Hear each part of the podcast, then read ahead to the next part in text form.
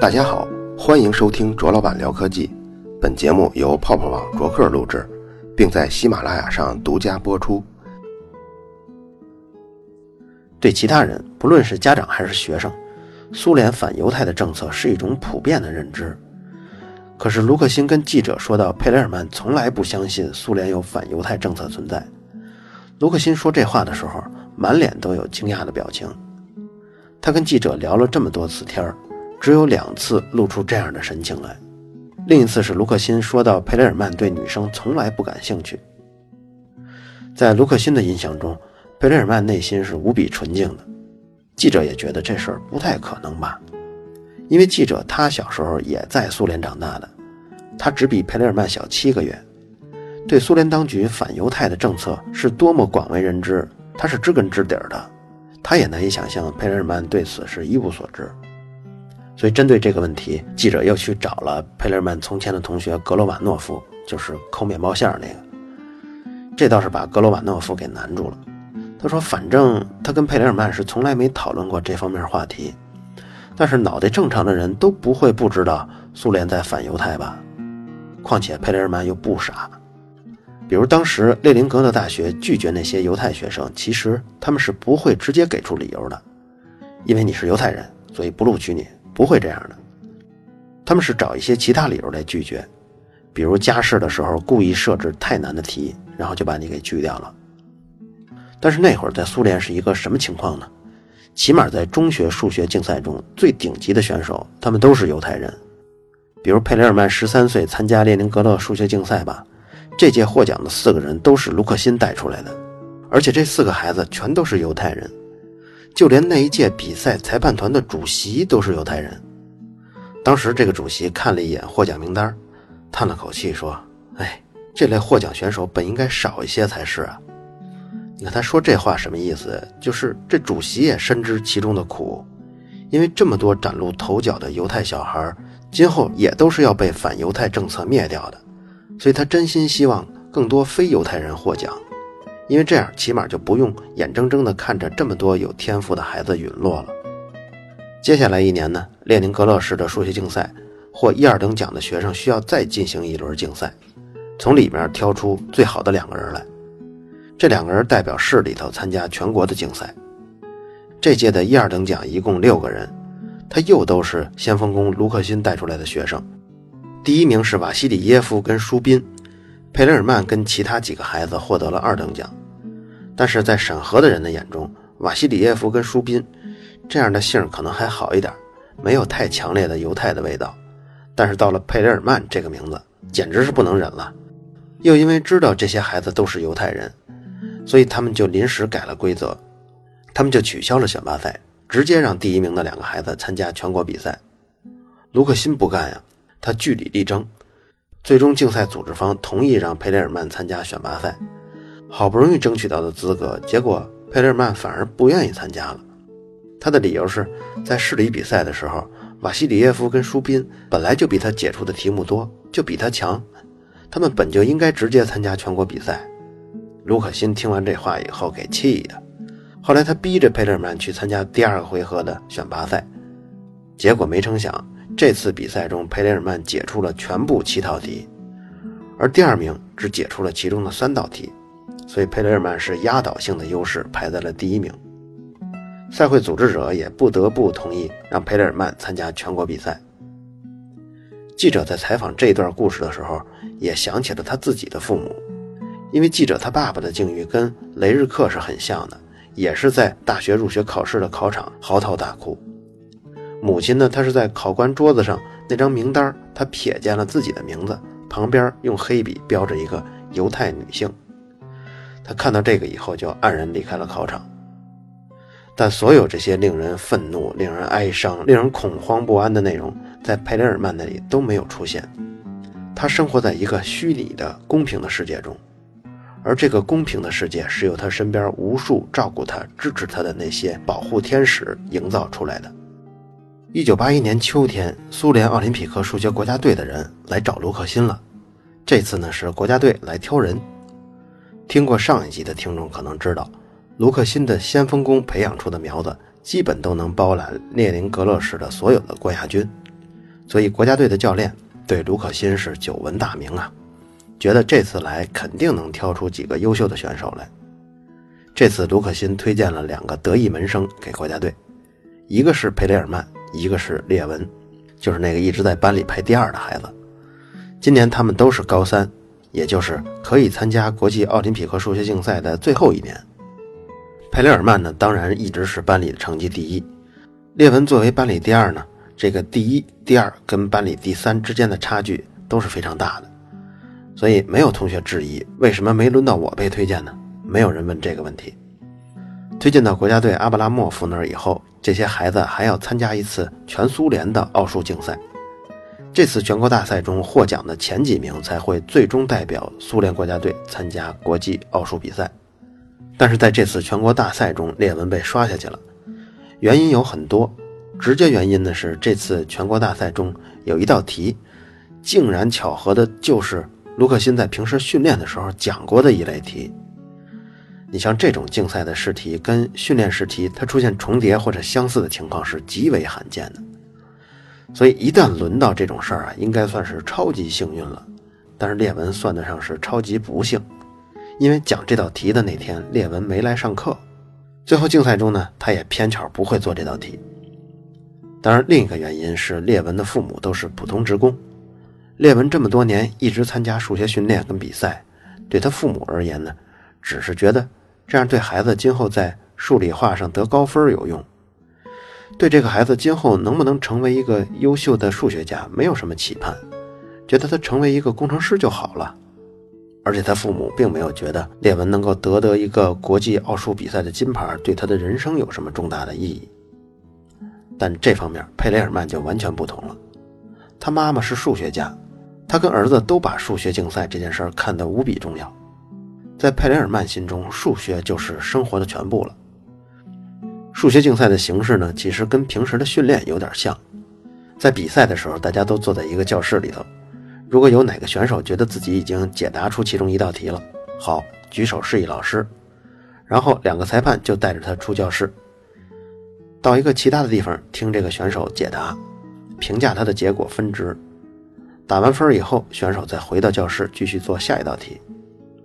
教练卢克辛呢说过一个故事：曾经有一次数学竞赛里头，佩雷尔曼跟裁判讲完了一道题，两个裁判听完了以后达成一致意见，没问题，你的答案是正确的。正要起身带佩雷尔曼回到考试的教室，结果佩雷尔曼把裁判的袖子给抓住了，说：“等一下。”这个问题啊，还有另外三个可能的结果。你看这孩子真是不会算计，因为绝大多数的竞赛试题都是经过 N 多个数学家设计的，而且还是精心设计，很少出现没有解或者说一下有好多个解的情况。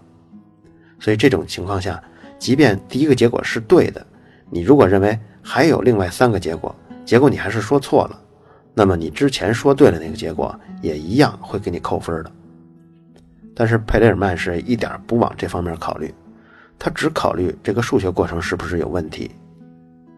结果这题还真的是有另外三个结果，当然也不会给他加分了。佩雷尔曼在进入国家队后，第一次全国竞赛他只得了二等奖，这对他的刺激还是挺大的。他不相信自己竟然会出错，他归结原因啊，就是因为自己训练不够。从此之后，他的生活就分成两部分了。不受干扰的解题，跟受干扰的解题。一九八二年，国际奥数比赛要举行了，要求每个国家出四名选手跟两名替补，也就是一共六个人。总教练阿布拉莫夫挑出了一共十二个候选队员，挑选方式就是经过集训之后参加当年的全苏联数学竞赛，按照成绩高低排位，谁可以参加国际奥数大赛。这次集训在莫斯科以北五十公里的一个学校里面，在这里集训的除了奥数的竞赛队以外，还有化学队跟物理队，所以一共就是三十六个学生住在一起。他们不但要完成训练的项目，每个人还有大量的体能训练。这对那些一直从事脑力竞赛的学生来说，真的是太沉重了，因为他们大多数身体都不强壮。不过佩雷尔曼对这个要求无动于衷。老师要求跑多少圈就跑多少圈。根据当年入选国家队的一个队员叫斯皮瓦克，他说有一次在体能训练的时候，有个学生晕倒了，在这一阵慌乱中，其他同学都停下来了，趁机坐在长凳子上休息，等着体育老师把他们重新再组织起来继续跑。但是唯独佩雷尔曼呀，他顺着刚刚的节奏继续跑圈儿，好像他对这种高强度的体能训练没有任何抗议，也没有怨言。不过佩雷尔曼倒不是因为喜欢体育运动，或者是真的体能超强，觉得这些项目很轻松就能完成。他其实，在体育课的各项成绩都不是太好，他只不过是按照教练的要求去做而已。一九八二年的冬训结束之后，全国数学竞赛成绩出来了，排名前六的人被选出来，第一名就是佩雷尔曼，第六名是斯皮瓦克。整个冬训里，选手们大部分的生活都是一连串的模拟的奥数竞赛，还有高强度的体能训练，还有一场接一场的数学讲座。当然，还少不了教育部官员跟党组织官员的絮絮叨叨。当时国家队教练就要求佩雷尔曼每一次有官员活动的时候都要出场，目的呢就是希望这些官员能对佩雷尔曼这个名字有点印象，因为他们知道每年都会有一些孩子因为是犹太族的身份没法参加国际奥数比赛。记者辗转找到了当年入选国家队，在队里排名第六的斯皮瓦克。他这个名字听着就特别像犹太人。苏联当局审核以后，就打算把他的名字改到第七，顶替斯皮瓦克参加奥数的国际竞赛。最后，教练使用了各种的关系疏通，才保住了斯皮瓦克的名次。这种事儿在上一届国际奥数大赛的时候就发生过。当年苏联数学竞赛第一名是一个女生，叫娜塔莉亚，她就是犹太人。正好在那一届国际奥数大赛是在华盛顿举行。偏巧呢，那年也是美国抵制苏联举行莫斯科奥运会的高峰，所以那一年苏联跟美国不但在政治，在文化上也都是剑拔弩张的。那一年苏联是完全禁止犹太人移居国外的，所以像娜塔莉亚根本就不可能去华盛顿参赛。但是因为之前已经选中她了，这下因为两国的意识形态冲突就不让她去呢，把柄就落在了美国媒体手中。于是，美国媒体就大肆宣扬，引起国际社会重视这个极左的苏联统治。比如像苏联没有人权呀，苏联歧视犹太人啊，弄得苏联就很尴尬。不过那一年，苏联最终还是派了队员参赛，派去的人都不是犹太人。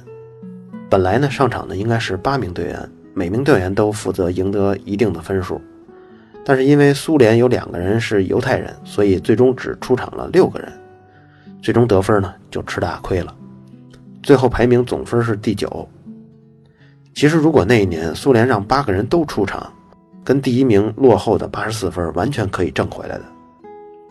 娜塔莉亚最终还是离开了苏联，在德国卡尔斯鲁厄大学做了数学教授，他也入了德国国籍。他的儿子达西耶在2004年、05年、06年连续三年代表德国参加国际奥数的竞赛。并且获得了一枚金牌跟两枚银牌，他妈妈高兴极了，自己二十五年前的夙愿在孩子身上实现了。佩雷尔曼当然对这些事儿是一无所知，他只知道埋头训练。那一年对他也是幸运的，因为上一次排名总成绩第九啊，对苏联来说是很丢人的，所以这次苏联打算赚回来，而且这次比赛是在匈牙利的布达佩斯举办的。匈牙利当时是苏联的盟国，所以在意识形态上跟安全问题上就少了很多问题。在当年，苏联公民要出国那是费劲极了，私人要想申请出国那根本不可能，只有代表国家或因公出国才有可能批准。但要批准就需要拿到护照，拿到护照需要经过当地的地方官、旅游管理部门跟秘密警察部门的许可，还要拿到各级党组织的批文。从地方党组织到大区党组织到联邦党组织，这层层的审核当中，只要有一位官员细心一点，类似佩雷尔曼这样的名字就不可能通过。当时卢克辛跟国家队的总教练，为了能让佩雷尔曼能顺利去匈牙利参加国际奥数比赛，就分头去疏通各种关系。卢克辛手中有一些比较硬的人脉资源，因为他在先锋宫数学俱乐部的孩子。那些孩子有好多家长都是有权有势的。他搞定了一位在秘密警察部门当官的家长，还搞定了一位地方党组织的头面人物，又搞定了一位中央党委的领导。国家队的教练呢，是专门去跑教育部，请求那里的官员密切关注佩雷尔曼的档案批准情况。努力没有白费，佩雷尔曼顺利的出国了。一九八二年七月九号、七月十号这两天的时间，来自二十个国家一百二十个选手，每天要有四个半小时的时间解答三个问题。每个问题是七分，所以两天下来，一个孩子最多可以得四十二分。也就是说，全部答对的话，就是四十二分。当然，如果是部分答对呢，就按照这个答题的正确程度给一到六分。在等待成绩的那几天，孩子们被主办方带着游览布达佩斯。第六名斯皮瓦克被苏联教育部安排了一个任务，就是把一口袋印着莫斯科跟列宁格勒的纽扣。作为友谊的象征，送给其他国家的选手。斯皮瓦克三十年后回忆起这段经历，都觉得太搞笑了。他当时拿着一袋子纽扣在宾馆的走廊上发，但是因为他基本不会英语，所以发起来挺困难的。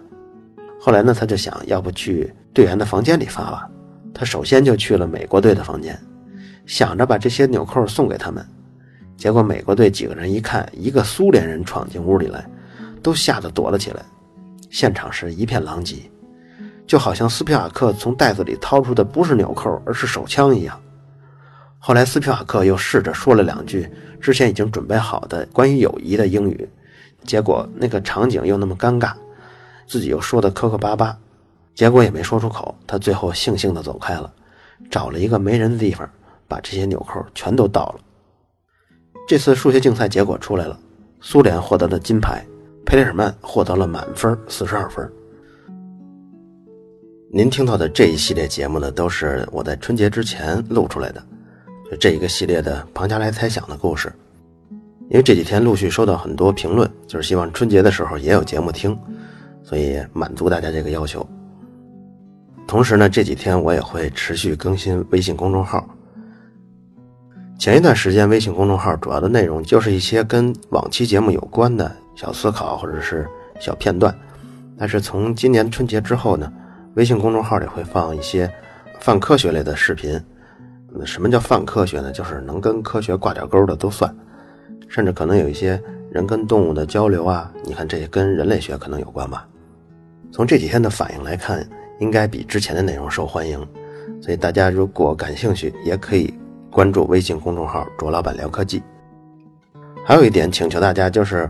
我发现喜马拉雅现在改版了以后，首页有一个经典必听，在这个列表中呢，咱这节目排第五十名到第五十二名，而这个榜单是按订阅的数量来排名的。你看，虽然咱这节目的粉丝并不是最多的，我数了一下，大概是整个主播的第二百二十多名，但是这个订阅数呢，应该是排在第五十二名。这个订阅指的是订阅这个专辑，一个主播手底下可能有多个专辑。但是我这种情况，作为一个主播，现在我只设立了一张专辑，我的主播的名字跟专辑是同样的，都叫卓老板聊科技。所以，如果您喜欢这个节目，如果您只是关注了我，并没有订阅这个专辑的话，那就请您再订阅一次这个专辑。好了，以上就是本期卓老板聊科技，在同名的微博和微信公众号中还有其他精彩内容，期待您的关注。如果您对本期节目非常认可，也可以在收听界面的最下方为我打赏。